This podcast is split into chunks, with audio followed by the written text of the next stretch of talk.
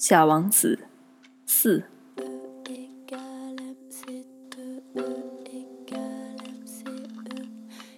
我还了解到另一件重要的事，就是他老家所在的那个星球，比一座房子大不了多少。这倒并没有使我感到奇怪。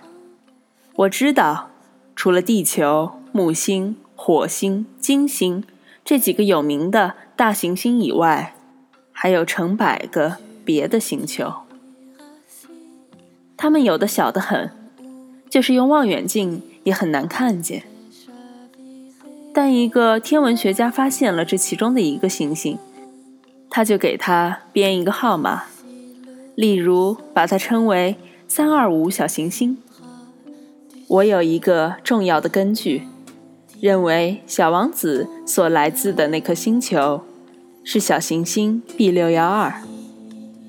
这颗小行星是在一九零九年被一个土耳其天文学家用望远镜看见过一次。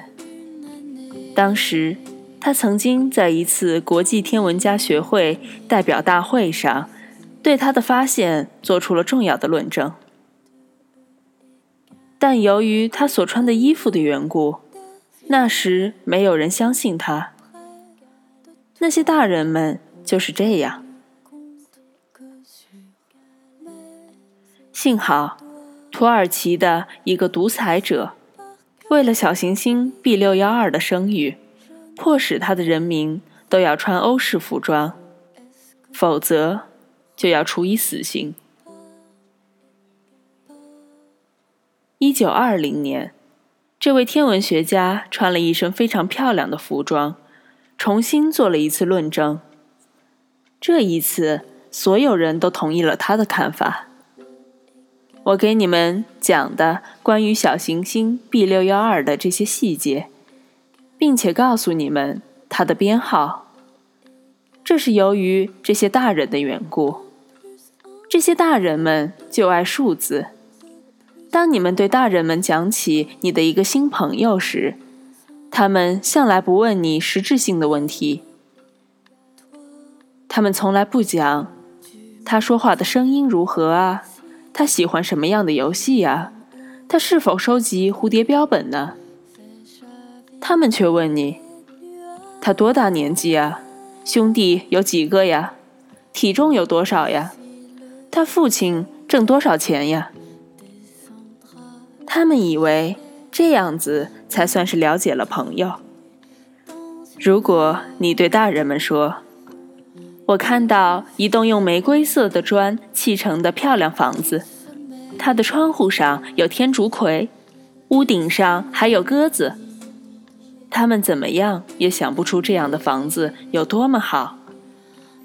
必须对他们说：“我看见了一幢价值十万法郎的房子。”那他们就会惊讶的叫道：“多么漂亮的房子啊！”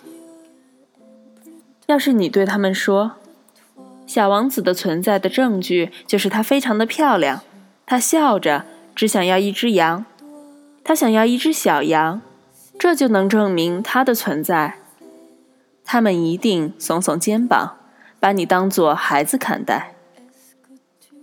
但是如果你们对他说，小王子来自的星球就是小行星 B 六幺二，那么他们就会十分幸福，他们就不会提出一大堆问题来和你纠缠了。他们就是这样，小孩子们要对大人宽厚些，不要埋怨他们。当然，对我们懂得生活的人来说，我们才不在乎那些编号呢。我真正愿意。像讲神话那样开始讲这个故事，我真想这样说：从前呀，有一个小王子，他住在一个和他身体差不多大的星球上，他希望有一个朋友。对懂得生活的人来说，这样说是很真实的。我可不喜欢人们轻率地读我的书。我在讲述这些往事时，心情是难过的。我的朋友带着他的小羊已经离去六年了。我之所以在这里尽力把它描写出来，就是为了不要忘记他，忘记一个朋友，这太叫人悲伤了。并不是所有人都有一个朋友。再说，我也有可能会变成那些大人那样，只对数字感兴趣。这也正是为了这个缘故，我买了一盒颜料和一些铅笔。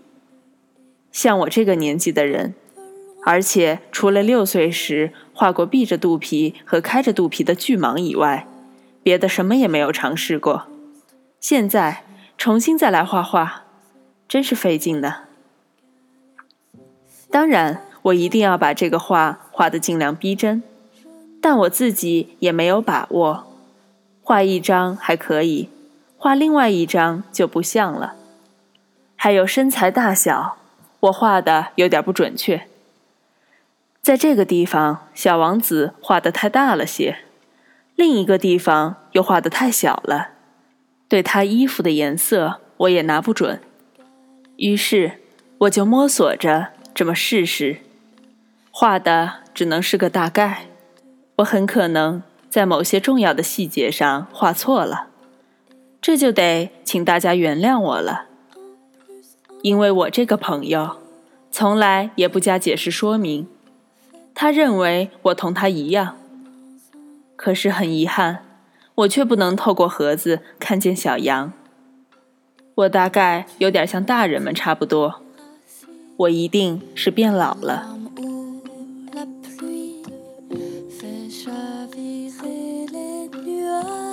你好，这里是 FM 九幺七零三六，我是林迅。